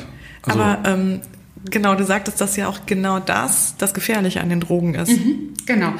Die sogenannten Legal Highs, es ist so eine, so eine ähm, Kiste Unbekanntes, was du da kaufst, ähnlich wie so ein Päckchen Gras, was man kaufen kann. Ähm, und man weiß nicht, was drin ist. Das ist tatsächlich das Gefährliche. Es wird also synthetisch hergestellt ähm, mit Wirkstoffen, ähm, wo man nicht weiß, wie berauschend ist es. Man kennt es nicht, es ist auch nicht draufgeschrieben. Es sind so die natürlichen Substanzen werden draufgeschrieben. Aber das, was das Berauschende an der ganzen Geschichte ist, das ist nicht bekannt. Ja. Und äh, wo kriege ich die her? Also nicht, dass ich die haben will, aber also kriege ich die bei Amazon Tat, oder was? Es ist tatsächlich relativ, relativ leicht. Also ja, es ist Amazon. natürlich einmal, einmal mein Scherz. Also es gibt tatsächlich viele ähm, Internetplattformen, die das anbieten. Ähm, es, oh, gibt das Dark, es gibt das Darknet, ähm, wo das vertrieben wird. Es ist relativ leicht für Jugendliche da dran zu kommen. Und das ist eben das, was so ein hohes, ähm, eine hohe Motivation für die mhm. Jugendlichen mhm. eben auch darstellt. Die müssen nicht mehr über Umwege gucken, sondern es kann per Post nach Hause bestellt werden. Und das ist tatsächlich mhm. das, das Schwierige an der mhm. Geschichte, dass es nicht kontrollierbar ja. ist. Und ja. du sprachst ja auch schon, äh, um das jetzt auch mal ein bisschen in die, in die äh, gefährliche Ecke zu holen, da wo es auch hingehört, äh, dass es da auch mehrere Todesfälle von gibt, ne? weil man nicht weiß, was drin ist, richtig? Richtig, richtig. Ja. Also neben der berauschenden mhm. Wirkung, weswegen auch das eben konsumiert wird, mhm. das ist für die Jugendlichen ja ähnlich wie THC, dass sie merken, sie haben, haben die Möglichkeit, vielleicht aus der Realität auch rauszukommen, ähm, hat es massive Nebenwirkungen. Das kann anfangen von Kopfschmerzen, Migräne, ähm, äh, Übelkeit, Erbrechen, Krampfanfällen bis hin zu Halluzinationen, also auch psychotischen Zuständen, wie wir am Anfang ja schon gesagt haben, ähm, auch die klassischen weißen Mäuse, die man dann sieht. Ähm, bis hin zur Bewusstlosigkeit, was eben auch zu Todesfällen führen kann. Und es ähm, gibt Zahlen, dass die Todesfälle sich von, ich glaube 2015 waren es 39 Todesfälle und es hat sich dann verdoppelt 2016 und wurde dann immer mehr. Also es sind tatsächlich, oh. gibt es einen Anstieg mhm. an Todesfällen, ähm, weil, und das ist auch wichtig, vielleicht nochmal, um das auf die Gesetzeslage ähm, zu bringen, ist es so, dass wenn ein Wirkstoff bekannt ist, ist im Spice Code 2009 bekannt, das wurde dann ähm, mit viel Aufwand und das Betäubungs Betäubungsmittelgesetz ähm, gefasst, sodass das verboten werden konnte. Und da reagiert die Drogenplattform aber relativ schnell drauf. Das heißt, die verändern dann wieder den Wirkstoff so, dass er eben nicht in diesem Bereich fällt und ähm, man weiß eben nicht, was das dann ist. So, und das kauft man dann und ähm, hat dann dementsprechend die Reaktion mhm. auch. ja. ja. Und das wurde dann in den Einrichtungen auch konsumiert, oder? Ähm das wurde in den Einrichtungen konsumiert. Wir sehen dann bei den Jugendlichen natürlich Auffälligkeiten wie rote Augen oder Krampfanfälle. Also wir haben Symptome natürlich auch gesehen, konnten es aber dann nicht nachweisen. Das ist das große Problem. Mhm. Und das ist der Anreiz für die. Ne? Also die können konsumieren, haben ähnlichen Effekt für sich, ähm, Rauschzustand wie beim THC aber fallen nicht auf. Mhm. Wissen die davon, dass das äh, so eine Gefahr des, des, Sterbens mit sich bringt? Also ist das dann sowieso, mhm. nimmt man den Kauf wie Roulette oder? Mhm. Ja? Ähm, tatsächlich ist den meisten Konsumenten das irgendwie vielleicht schon Egal. mal bewusst oder also. die haben es gehört, aber ähm, es wird verleugnet. Ne? Kann ah, man ja okay. ganz gut. Ja. Anderen passiert das, mir passiert es nicht. Wie ja, bei ja. vielen, mhm. wie bei vielen Gegebenheiten mhm. ähm, kann man recht schnell immer darauf mhm. schließen, dass einem selber das nicht passieren wird, wenn man damit vorsichtig umgeht. Ja. Alles klar. Mhm. Ja. ja. Welche uh. Drogen ähm, sind denn noch konsumiert worden? Also ähm, jetzt natürlich nicht in den Einrichtungen dann, aber ähm, was, was würdest du denn sagen, ist bei Jugendlichen heutzutage, ähm, was habt, hast du immer wieder erlebt, irgendwie, was, was in der, aus der Vergangenheit der Jugendlichen oder ne, überhaupt so ähm, aus der Szene, ähm, was sind denn so die populären Drogen. Mhm, mhm. MDMA ist tatsächlich äh, eine Droge, die relativ weit verbreitet ist. DMA? MDMA, das ist Was ist dieser, das? das ist dieser, ähm, dieses Extrakt von Ecstasy. So, diese, okay. Ja, genau. Also die wissenschaftliche Bezeichnung davon, richtig, meinst du? Okay. Hm. Nee, das okay. ist der, Enzu also das ist eine... Ähm, die chemische, ähm, der chemische Das ist der, Grund, der Grundstoff quasi. Ja, der genau. Wirkstoff. Der Wirkstoff, ja. genau, in Reinform. Mhm. Ähm, das ist etwas, ähm, LSD, Ecstasy, so die klassischen Speed war jetzt gar nicht mehr so, und Kokain tatsächlich. Und ja. Kokain, da sind wir so bei dem Selbstwertthema. Ähm, Kokain ähm, bringt einen Konsumenten ja in so ein Gefühl von, ich bin, bin der Größte, ich bin der Stärkste, ich kann ganz viel. Ähm, und das war relativ weit verbreitet äh, damals. Das Problem bei Kokain ist natürlich, dass es teuer ist. Ne? Mhm. Also das war immer so eine Frage auch vom Geld, sodass die relativ schnell dann zu THC und dann auch zu Spice gekommen sind. Ähm, weil das günstig ist. Also es ist gar nicht so teuer und bietet eine, ähnlichen, eine ähnliche Wirkung. Mhm. Oder halt kriminell, ne? Diebstahl oder richtig, ähnliche Sachen. Richtig, ne? richtig. Um ja. Koks zu bekommen. Ne? Ja. Und würdest du sagen, ähm, was ist so, oder dein Fazit, wenn ich das jetzt mal so sagen kann, ähm, warum Jugendliche zu solchen Drogen greifen? Hat es mit dem Umfeld zu tun, ne? dass ich ähm, halt in so einem Umfeld bin, wo halt einfach schneller zu Drogen gegriffen wird und ich dann damit in Berührung komme. Ähm, also sozusagen Vorbilder schon Drogen nehmen, mhm. ähm, Gruppenzwang und so weiter. Ähm, oder würdest du sagen, einfach weil so viele Traumata passiert sind vielleicht oder ich einfach wirklich so Verletzungen erlebt habe, dass ich kompensieren muss oder mhm. ne, für mich eine mhm. Betäubung finden muss, um mit dem Schmerz oder mit den Dingen umzugehen, die mir passiert sind? Mhm. Also so leicht ist es nicht zu beantworten. Es okay. gibt nicht die eine Antwort. Ähm, wenn man sich mit den Jugendlichen beschäftigt, ist es ganz oft natürlich erstmal dieser Peer Group Einfluss, dass die in einem Umfeld groß werden, ähm, was oftmals mit Drogen schon in Verbindung steht. Ne? Also Ganz Freundeskreis. Peer, Peer Groups heißt immer Gleichaltrige. Also dass es ähm, in einem Umfeld ist, wo die relativ gleichaltrig sind. Genau, also der, Freund, der klassische ja, Freundeskreis, wie man von früher genau. kennt. Ja. Genau. Hm? Ähm, so dass da auffällig ist, die, die kommen da in ein Umfeld rein, was damit schon in, in Berührung ist. Die konsumieren in der Regel alle. Ähm, Familien, naja, da sind vielleicht die Brüder oder die Schwestern schon, eher die Brüder als die Schwestern, aber ähm, auch Familie schon Drogenkontakte da gewesen. Und dann ist natürlich ganz oft so, ähm, wie wir anfangs schon besprochen haben, diese Jugendlichen wachsen nicht in leichten familiären Strukturen auf. Das heißt, da gibt es ganz oft Überforderungen, ähm, traumatische Erlebnisse aus der Kindheit, ähm, wie dieser Jugendliche, der im ganz frühen Alter ähm, fixiert worden ist, misshandelt worden ist körperlich. Es gibt natürlich auch sexuelle Übergriffe in einzelnen Fällen, ähm, wo man sich vorstellen muss, ähm, das sind auch so die neueren Ansätze, dass es so eine, einen Uraffekt gibt, ein, Ur, ein Urgefühl von Angst, von Depression, von Scham, von Schuld, ähm, was eine Anspannung, unbewusst vielleicht auch, ne, ähm, erzeugt so dass natürlich in irgendeiner Form so eine Regulation gesucht wird. Und das ist ja auch wie bei anderen Suchterkrankungen dann der leichteste Weg zu gucken, ähm, wie betäube ich mich ähm, so gut, dass dieses Gefühl wegkommt. Und damit entsteht so ein Kreislauf von, ich betäube mich, ich ähm, konsumiere, erlebe den Rausch und gehe dann wieder in den Entzug, indem ich das nicht mehr mache und äh, fangen dann wieder an. Also das ist eine wirkliche Form von, von Betäubung aufgrund von einer Affekt, ähm, aufgrund von so einem Affektregulationsversuch. Mhm. Was würdest du denken, ähm, ist dann der Ansatz von äh, Therapie oder mhm. ähm, also therapeutischer Behandlung, ist das ein Hilfsmittel ähm, oder halt zwingend notwendig, Leute aus so einem Muster rauszuholen oder ähm, ne, aus diesen im Grunde genommen Themen rausholen, mhm. dass mhm. erstmal die, also sozusagen die Traum, das Traumaerlebnis ähm, ja. erstmal verarbeitet wird, ne? Ja. damit ähm, dann auch nicht mehr, sagen wir mal, die Betäubung stattfinden muss. Mhm. Und ähm, genau, oder wie, wie, ist dein Ansatz und auch dein Fazit aus den Erfahrungen, die du jetzt gemacht hast? Ne? Wie mhm. möchtest du gerne mhm. da irgendwie arbeiten und ansetzen? Mhm. Also was ganz wichtig ist, das Traumatische ist ja nicht bei allen da. Ähm, in meiner Überzeugung ist es so, dass dieses Suchtmittel auch ähm, ein Objekt darstellt, was in der frühen Kindheit nicht konstant war. Man muss sich vorstellen, die Droge ist ja relativ leicht ähm, zu bekommen, ist etwas, was verfügbar ist, was nicht kritisch ist, was immer da ist.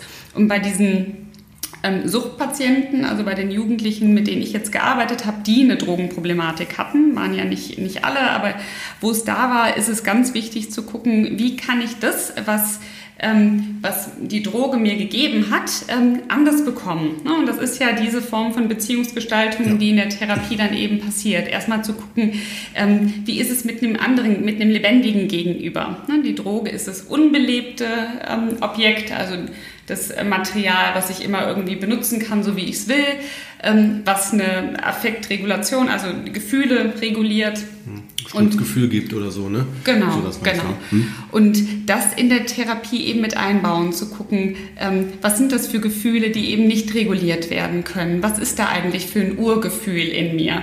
Ne, wenn es um Schuld geht, wenn es um Scham geht, wenn es um Depression geht, wie ist es entstanden, daran zu gehen? Mhm. Und dafür ist es zwingend notwendig, das ist in der ambulanten Therapie äh, ganz, ganz wichtig, ähm, dass so ein Betroffener eben ähm, clean ist oder auf dem Weg zum Clean-Sein ist. Das heißt, ich kann ähm, nicht mit einem Patienten arbeiten, der in einem Rauschzustand zu mir in die Behandlung kommt. Das heißt, es ist wichtig, dass er nicht konsumiert. Und gerade wenn man damit anfängt und jemand sagt, ach, ich habe noch Schwierigkeiten, manchmal greife ich noch zum Joint, dann zu sagen, ähm, wir arbeiten, wenn es möglich ist, mit der Kasse auch abgemacht mit, ähm, mit Drogentests zum Beispiel, die regelmäßig gemacht werden müssen oder auch mit einem, dann mit einem, muss mit, mit Vertrauen tatsächlich arbeiten. Wenn ich merke, derjenige schafft es nicht, ähm, dann zu gucken, was braucht er stattdessen? Brauchst du eine stationäre, einen Entzug? Das schaltet man ganz oft vor, dass man erstmal guckt, ähm, dass so diese massi dieser massive tägliche Konsum aufhören kann. Obwohl ich das ja total schwierig finde, wenn mhm. du jetzt, du kamst ja gerade ja. eigentlich aus der anderen Richtung. Ne? Ja. Man muss erstmal gucken, wofür stehen denn die Drogen ja. eigentlich? Und das äh, guckt man, das findet man ja erst in der Therapie heraus, also wenn dann schon auch Vertrauen mhm. da mhm. ist und so weiter mhm. ähm, und man schon tiefer gegangen ist. Aber da muss ja vorher schon im Grunde genommen aufgehört werden mit den Drogen. Richtig. Und ich finde das total schwierig. Also ähm, wenn ich jetzt mal so links und rechts gucke und ähm, ne, man, man hat ja auch schon so einiges mitbekommen, ähm, dass es ja wirklich den Betroffenen einfach so schwer fällt, ähm, wenn man, also alle wissen es ja, eigentlich sollte ich aufhören oder es tut mir im Grunde nicht wirklich auf, auf lange Sicht gut, aber ich schaff's einfach nicht und dass ich es schaffe, das wäre ja dann erst in der Zukunft, aber mhm. ich, na, also eigentlich von der zeitlichen Abfolge so im Grunde genommen verdreht. Ne? Mhm. Und ähm, aber genau, also und was ich auch häufig erlebt habe, ist, dass dann diese Betroffenen ja auch nach der Therapie, wie auch wie ihr es ja auch gerade angesprochen habt, dann sind die nicht mehr in dieser behüteten Umgebung Nee, oder ja. halt nicht mehr irgendwo, ähm, haben diesen Halt nicht mehr, kommen wieder zurück ins gewohnte Umfeld und ähm, es geht wieder los. Ne? Und wenn es erstmal nur schleichend ist ne? und man sagt, okay, ich habe es jetzt irgendwie unter Kontrolle, ähm, was ist da eure Erfahrung oder wie, ne, was sagt ihr so therapeutisch, ähm, ist das nicht irgendwo auch ein Dilemma? Mhm. Ja, definitiv. Also in der Verhaltenstherapie ist das ja so, da ist genau wie bei dir, Katrin, ne, dass man sagt, bis zu zehn Stunden äh, oder so hat man da circa und bis dahin muss man dann clean sein. Ne? Ähm, das ist äh, so der, der Klassiker. Äh, ich habe die Erfahrung immer gemacht, auch in der Klinik, dass sich das als sehr schwierig erweist. Ähm, also schwierig jetzt, um das so rund, also dass man, dass man das nicht auf alle so anwenden kann, Ja. weil ähm, wenn die Mechanismen die wir jetzt so sehr plausibel dargestellt haben. Also wenn man versteht, wofür man zum Beispiel Alkohol, bleiben wir mal beim Thema Alkohol, ne? Alkohol konsumiert, äh, wenn die Mechanismen nicht wirklich komplett verstanden werden, dann fällt es schwer, davon wegzukommen. Und äh, ich habe die Erfahrung gemacht, wenn man ähm, wenn man auf der einen Seite zwar das Thema Alkohol ähm, ähm, thematisiert, aber auf der anderen Seite weiter parallel schaut, wo ist die Ursache, dann äh, und die und man merkt, die Personen können wirklich den Zusammenhang schon spüren. Geht um spüren, nicht verstehen. Weil Verstehen, die sind immer ganz schnell mit Verstehen dabei. Ja klar, klar, klar, klar, klar. Gefühlt sind die schon am Ende der Therapie, aber äh, vom Verstand her sind die auch schon am Ende der Therapie, aber vom Gefühl her sind die immer noch in der ersten Sitzung. Ne, dann ähm, so, dann geht es nämlich darum, wirklich das Gefühl abzuholen. Und dann sind wir nämlich bei der wichtigen Frage, die sich dann stellt: ne, Bin ich bereit? Das abzugeben. Kennt ihr das bei mir? Ich habe erstmal, in der- als ich noch mit Kindern ge- zusammengearbeitet habe in der, in der Klinik, da habe ich immer eine, Postkarte an der Tür hängen gehabt, da stand drauf, wenn das die Lösung ist, will ich mein Problem zurück. Ja, so nach Ja. dem Motto, so echt krass, nee, da will ich nicht hin. Ne, dann nehme ich lieber das, was ich kannte, das ist vertrauter. Das Ja. ist, ne? Ja. So, und also lange Rede, kurzer Sinn. Ich glaube, dass es, äh, der Weg ist zwar schon richtig, wie wir den hier gerade formulieren, aber ich, ich bin davon überzeugt, dass, dass das tatsächlich viel schwieriger und komplizierter Ja. ist und deswegen auch erklärt, warum die Rückfallquote so hoch ist Richtig. bei Alkohol oder bei Süchten generell. Ne? Ja, ja. Was ja in erster Linie damit auch anfängt, dass ein Konsument ähm, versteht, dass das Umfeld so prägend ist, dass eine Rückkehr in ein konsumierendes Umfeld zum Beispiel die Rückfallquote auf fast 100 Prozent wieder erhöht. Also, Ja. dass jemand es schafft, in einem Umfeld von Süchtigen clean zu bleiben, ist fast unmöglich, Ja. wenn man sich das vorstellt.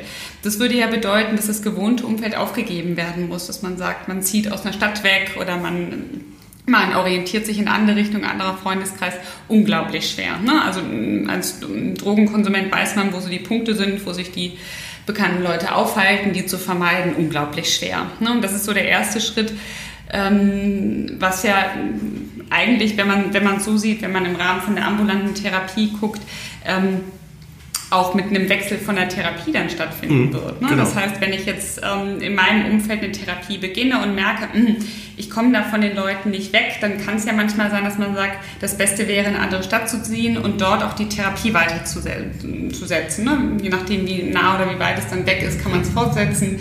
Aber das muss man eben auch berücksichtigen, dass es nicht immer darum geht, dass man dann mit einem, mit einem Suchtpatienten von Anfang bis Ende eine Therapie durchzieht, sondern dass man guckt, was ist für denjenigen am besten. Ja. Vor, ja, vor allen Dingen, ich bin immer äh, der Meinung, ähm, also auch meine Erfahrung zeigt, dass Alkohol zum Beispiel oder generell Süchte nur wirklich, ähm, wie sagt man, nur wie so eine Art Gehhilfe sind, ne? so psychisch betrachtet, wie eine Gehhilfe. Und die Gehhilfe wegzunehmen bei jemandem, der nur mit Gehhilfe laufen kann, ist schwer, der läuft Ja. da nicht mehr. Ja? So, das muss man so sehen. Und äh, ich bin immer ein Freund davon, vor allen Dingen auch zu gucken, äh, ähm, was ist denn überhaupt so belastend? Also wo ist denn das, was so brennt, was so, was so gefährlich ist, was so diesen, diese Notwendigkeit dieser Substanz äh, ausmacht? Wisst ihr, wie ich meine? Also wenn ich zum Beispiel die Hölle zu Hause habe, ja, und mich durch Alkohol oder sonst was kiffen oder so davon weg, weg, wegbeame, ne, dann äh, glaube ich, kann man das vielleicht auf eine Weise, wenn man es aus der Sicht des Patienten oder Klienten sieht, total nachvollziehen. Dass man sagt, so ja, total nachvollziehbar. Ne? Also da müsste man tatsächlich erstmal gucken, ähm, wie, ähm, äh, wo ist die Ursache, die dann irgendwann einem das Gefühl geben, ich kann es nur durch Alkohol oder sonst was äh, ähm, kompensieren. Wisst ihr, wie ich das meine? Natürlich, Und also deswegen wo muss man das, ansetzen, Ja, ne? und das halte ich auch so schwer, muss ich euch sagen. Das ist auch tatsächlich ein kritischer, eine kritische Formulierung meinerseits äh, für Klinikansätze, wenn die sagen, erst muss ein körperlicher Entzug stattfinden, um dann psychisch arbeiten zu können. Das ist aber richtig heftig. Das wäre so Ja. ähnlich wie jetzt, wenn ich ein, ein Baby einen Schnuller wegnehme und sage, so erstmal Schnuller weg und dann arbeiten wir daran. Und dann um komm ich zu dir. Dann komm ich zu dir und streichle ich dich, ne? oh, Ja. Oder, hm. also ich halt, muss ich sagen, da stehe ich irgendwie skeptisch oder blicke ich nicht so durch. Ist ja genauso wie mit dem Buch hier Endlich Nichtraucher. Kennt ihr das? Ja, kenn ich. Dann sagt der, ähm, sagt der Autor ja auch, man soll erst mit dem Rauchen aufhören, nachdem man das Buch gelesen Ja. hat. Es, also es macht ja wirklich Sinn, ne? Ja. dass man dann für sich auch irgendwie die Mechaniken dahinter versteht. Ne? ja. Also warum mache ich das überhaupt Genau. und kann dann ja auch viel besser und bewusster damit umgehen. Ne? Ja. Ne? Deswegen, also das ist schon spannend, ja. ja, ist auf jeden Fall, ich glaube auch dieses ganze Drogenthema, da haben wir ja sowieso auch vor, nochmal eine eigene Folge zuzumachen. Ähm, ne? So Ähm, allgemein meinst du jetzt, ne? Drogen allgemein meinst du? Oder? Ja, ja, ja. ja. Weil ähm, das finde ich einfach auch nochmal so sehr Ich glaub, spannend das ist. Folge 127. Folge 127. genau. Alles gut. Ja. Ja. können wir ja noch ein bisschen die äh, Punkte sammeln, die wir dann ansprechen wollen. Ja. Genau. Ach, vielleicht noch eine Sache. Inwieweit würdest du sagen, ist bei den Jugendlichen auch das Thema so ähm, Süchte oder so oder Drogen im Sinne von zum Beispiel Medien? Ne? Weißt du, so Internet und so weiter. Computer. Spielt das da auch? Mhm. Spielt das da auch eine Rolle? Ein wichtiges aktuelles Thema, weil ja gerade äh, die Computerspielsucht äh, mit aufgenommen worden ist ähm, als Störungsbild. Das ist spannend.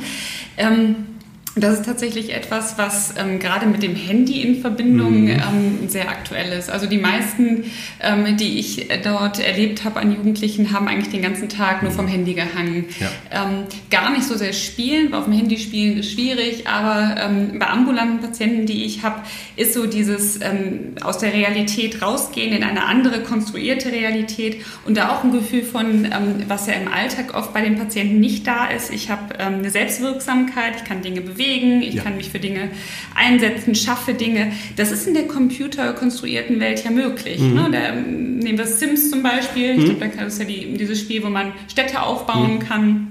Ähm, Gefühl von SimCity, Macht raus mhm. aus der O- SimCity, genau. Ja, mhm. Macht raus aus der, Ja. aus der Ohnmacht. Ganz wichtig. Ähm, und das ist was, wo sich viele Patienten, gerade wenn sie nicht arbeitstätig sind, ähm, nicht viel Verantwortung haben, ähm, oft drin verlieren. Mhm. Ja. Oder eben auch dann, es besteht eine Arbeitstätigkeit und jemand wird immer depressiver und nutzt dann eben das auch, um, wir nennen es ja Abwehr, so ein Stückchen auch aus der Realität zu entfliehen und ähm, da Zuflucht zu suchen und ähm, mich noch ein Stückchen selbstwirksam zu erleben. Ganz wichtiges Thema. Mich würde noch interessieren, äh, für, ähm, bezogen auf diese äh, Arbeit mit den Jugendlichen, gab es trotzdem auch ähm, sowas wie eine, äh, wie sagt man, wie so, eine, so ein Gefühl von Zweckfamilie? Weißt du, wie ich das meine? Also wenn zum Beispiel, ich mache mal ein Beispiel, irgendwie einer vielleicht mit Gehhilfen da ist oder so und dann fä- fällt die vielleicht hin, dass trotzdem andere Jugendliche dem einen hilft oder so. Weißt du, wie ich das meine? Gibt es sowas? So eine, Unter den Jugendlichen meinst Ja, du? ja, ja, genau. Ja. Ja. Ähm, tatsächlich ja, wobei man da wieder gucken muss, es gab ja die einzelnen Gruppierungen dort, Mhm. ne? Ja, ja, also die, die zusammenhalten. Untereinander hat man sich da wahnsinnig gestützt. Man hat sich natürlich auch mit Drogen ausgeholfen. Das war auch deren, wenn man jetzt die Krücke wieder nimmt, ähm, das war auch eine Form von Unterstützung oder Zigaretten. Mhm. Ähm, oder auch vor Hauptverhandlungen. Also da war klar, die merken untereinander, wenn einer angespannt ist, wenn einer aggressiv ist, wenn einer wütend wird und äh, gehen dann auch zueinander fast wie Brüder oder wie Freunde. Ne? Die würden sich draußen zum Teil, und das kommunizieren sie auch so, die würden sich draußen nicht ähm, begegnen wollen. Die würden die Straßenseite wechseln oder wären vielleicht auch in Konflikte. Ähm, involviert miteinander, aber da drin ähm, ist man irgendwie aufeinander auch angewiesen, tatsächlich Ja. für eine gewisse Zeit. Zweckgemeinschaft. ne? Zweckgemeinschaft, So eine- ja. ja. Spannend, ne? Spannend, spannend, spannend. Auf jeden Fall. Ja. Ja, also äh, von meiner Seite aus ähm, finde ich, haben wir jetzt so die, ähm, die schönen, äh, spannenden, meine ich, äh, Themen auf jeden Fall schon mal angesprochen. Was hast du, Kurt? Ja, ich gehe gerade noch gedanklich durch, aber ich glaube auch, wir haben die wichtigsten Stationen so angesprochen. Was sagst du, Katrin? Haben wir da irgendwas vergessen? Also das Bild, was wir jetzt ja uns angeguckt haben von den Jugendlichen, ähm, ist ja doch sehr einseitig geprägt. Ich glaube, ich würde gerne ein Beispiel noch erzählen Ja. von einem Jugendlichen, ähm, den ich erlebt habe. Ähm, ich glaube, im vergangenen oder doch im vergangenen Jahr war das. Das war einer der wenigen, der nicht konsumiert hat. Ähm, der wegen, das Delikt habe ich gar nicht mehr so genau im Kopf, der hat bei uns in der Einrichtung den Hauptschulabschluss gemacht. Das war bei uns ja eine Möglichkeit, innerhalb von drei Monaten dort einen Hauptschulabschluss zu machen. Ähm, den habe ich intensiv begleitet. Das war auch einer der wenigen, der sehr intellektuell war. Der hat, ähm, der spielt Klavier. Das ist ein ganz, also fast ein hochbegabter Jugendlicher, der vielleicht einfach nur auf eine falsche Bahn gekommen ist durch einen Freundeskreis. Und äh, zu denen habe ich noch Kontakt und ähm, der hat jetzt eine Ausbildung begonnen bei der Bahn Schön. und ähm, Ach, ist jetzt auf einem ganz guten Weg. Und wir sind lose im Kontakt. Ähm, wir haben manchmal sprechen wir, manchmal nicht. Ich weiß schon ein bisschen, in welche Richtung es bei ihm geht. Er hat mich auch mal kontaktiert, als er eine fachliche Frage tatsächlich hatte. Und ähm, das ist, sind so die Jugendlichen, wo ich dann merke, da lohnt es sich tatsächlich für. Also es gibt auch Ja. gute Ausgänge. Es gibt Ja. nicht immer nur die Rückfälle Ja. und es gibt nicht immer nur die, die hängen bleiben und die, die schwer kriminell sind, sondern eben auch die, Mhm. die irgendwie trotz schwierigster Verhältnisse vielleicht auch einen guten Weg hinbekommen. Ja. Wenn jetzt so jemand zum Beispiel den Podcast, Podcast hören würde, hättest du da irgendwie eine Information für den? Also wie wie würdest du den, also könnte man den mit irgendetwas Mut machen oder so? Nicht aufgeben. Ich glaube, das ist etwas ähm, und auch die, Mhm. dieses Schamgefühl von, oh je, Hilfe suchen ist was, was ganz schön schwierig ist, ähm, das so ein bisschen mal beiseite zu rücken und sich selber zu sagen, ich mache es jetzt mal, ich probiere es mal, wenn es mir nicht hilft, ähm, sich Hilfe zu suchen, dann mache ich es nicht mehr, ich probiere es einmal aus. Ähm, aber sich so ein Stückchen von diesem Gefühl Mhm. befreien, ähm, ich muss alles alleine machen und ich muss es irgendwie alleine hinkriegen. Das ist so das, ähm, wo ich glaube, es helfen kann tatsächlich. Das wäre so ein zu falscher Stolz, ne? zu Richtig, sagen, ne? ich ja. muss alles alleine machen und so weiter. Klar, weil vielleicht das Leben bisher so war, ne? aber Ja, ja, ja. finde ich toll. Schöne Worte dazu. Mhm, Danke. Finde ich auch, finde ich auch schöne Abschlussworte. Auf Ja. jeden Fall. Ja, also ich möchte auch nochmal ermutigen jetzt auch an die Hörer, dass äh, wenn irgendwie Fragen zu Katrin sind oder zu Katrins Arbeit, ähm, die wir jetzt hier heute nicht auf dem Tisch hatten, dann äh, gerne her damit. Und äh, ja, ansonsten, wir übergeben, glaube ich, gerne das letzte Wort wieder an unseren Gast. Also wenn du noch ähm, etwas ergänzen möchtest, obwohl du das ja eigentlich gerade schon so schön gemacht hast. Ne? Ich danke euch für den schönen Austausch. Es war eine ganz tolle Runde. Ähm, und ich hoffe, ich konnte ein ganz gutes Bild von der Arbeit vermitteln ähm, und auch vielleicht ermutigen, sich doch mit dem Thema mal zu beschäftigen. Egal, ob man jetzt Konsument ist oder auch nicht.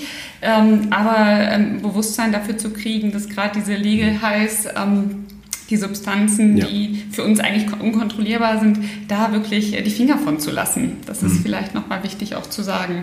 Ja, stimmt. Das ist auch nochmal ein guter Punkt. Das war ja eigentlich, wollten wir so ein bisschen zum Schwerpunkt der, Sen äh, der Folge machen, aber ähm, irgendwie war es dann auch Nur ein grundsätzlich Teil davon. war es dann doch Ja, ein Teil davon, weil es genau. auch, ähm, ich finde, auch in dieser, dieser Welt auch erstmal verstanden werden muss. Ne? Ja, Genau. genau. Sehe ich aber auch so, ne? weil die Gefahr des Sterbens und ähm, die und ich meine, Sterben ist wahrscheinlich unter den ganzen Dingen, die passieren können, noch vielleicht das mildeste. Und es gibt ja die Möglichkeit, dass man einfach hängen bleibt auf Richtig, dem Trip, ne? Das, richtig. ne? Ja. das ist ja auch noch so ein Thema und so. Dass du dann vielleicht nur noch Epilepsien hast oder nur noch Warten, Mäuse und sonst was siehst, ne? Psychosen und Ja. ähnliches. Na, und dann wird es sehr schwer, ähm, da den Personen zu helfen. Selbst mit Medikamenten ist das manchmal gar nicht mehr möglich. Ja, deswegen, also das sind so Sachen, da sollte man tatsächlich die Finger von lassen. Das war ein krasser Cliffhanger jetzt, Kurt. Ja, ich habe gedacht, ich, Ja, ich finde, du machst jetzt echt hier äh, bei, bei den Hörern auf jeden Fall noch einige Fragezeichen direkt Ja, auf. richtig so. Ja. also jetzt bezogen Also- auf diese Drogenart, ne, Ja, die wir ja. jetzt hier angesprochen Nee, haben aber, heute ähm, Abend. Ne? Dass es nicht heißt, so, ach schön, dann, dann nehmen wir doch ein bisschen hier Fensterputzmittel oder so. Ja. Oder, Nee, was da, glaube, oder, oder Schwarztee rauchen oder so. Ne, dass man da vielleicht eher. Ja, aber ich glaube, das ist auch angekommen, also das denke ich schon. Ja. Also hoffe ich doch zumindest. Gut. Aber ähm, ja, Duplo. wir merken halt äh, wirklich auch das ganze Thema Süchte ähm, und Drogen, das ist äh, nicht zu unterschätzen und da Ja. machen wir auf jeden Fall nochmal eine Folge zu. Aber Ja. Mhm. genau, also das auch schon mal als Ausblick für die Hörer. Ähm, ja, dann würde ich sagen, erstmal wirklich äh, schön, dass du da bist, Katrin. Und ähm, ja, danke auch dir, Cody, dass Danke, da danke warst. auch dir. Immer gerne. Ja, schön. Okay, gut. Bis dann. Ja, tschüss. tschüss.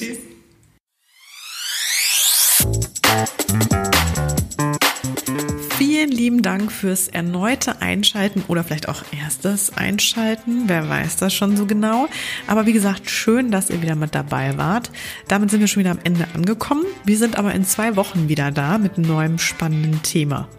Und in der Zwischenzeit seid ihr herzlich eingeladen. Äh, Wir können es gar nicht genug sagen. Ihr könnt uns Themenvorschläge liefern, alles, was ihr auf dem Herzen habt. Euer Feedback ist uns wichtig, denn mit euch können wir zusammen natürlich viel spannendere Folgen gestalten, ähm, sagen wir mal viel lebensnähere Folgen. Ähm, und darum geht's uns. Also von daher, wenn ihr irgendeinen Impuls habt, irgendwas, was ihr gerne einbringen wollt, ob ihr nun einfach Hörer seid, Interessierte seid oder Experten auf einem Gebiet, lasst es uns gerne wissen. Und ansonsten wollen wir euch gerne nochmal mitteilen, dass wir ja ein, ich sag mal wirklich Homemade Podcast sind. Also wir schneiden und produzieren alles selbst. Ähm, und ja, alle Mühe und Aufwand, den wir da reinstecken, ähm, machen wir wirklich gerne und äh, aus vollstem Herzen, weil wir einfach an dieses Projekt glauben und denken, dass es toll ist, ähm, mit bestimmten Themen einfach mehr nach außen zu gehen ähm, und aufzuklären oder halt da den Mehrwert einfach zu liefern. Ähm, und deswegen, also wenn euch der Podcast gefällt, dann hinterlasst uns doch gerne liebe Bewertungen bei iTunes zum Beispiel oder empfehlt uns weiter oder folgt uns bei Instagram oder bei Facebook. Ähm, wie gesagt, wir, wir haben keine Werbetreibenden mit im Boot und das hört ihr ja auch. Ne? Wir sind da komplett allein unterwegs und freuen uns deswegen über jeden Support. So, Jetzt aber, äh, ich danke euch vielmals auch da nochmal fürs Zuhören und äh, für jegliche Mühe ähm, und äh, jedes Feedback, aber äh, genau, das musste einfach nochmal gesagt werden. In diesem Sinne, habt noch einen schönen Tag, schöne zwei Wochen und bis zum nächsten Mal. Tschüss.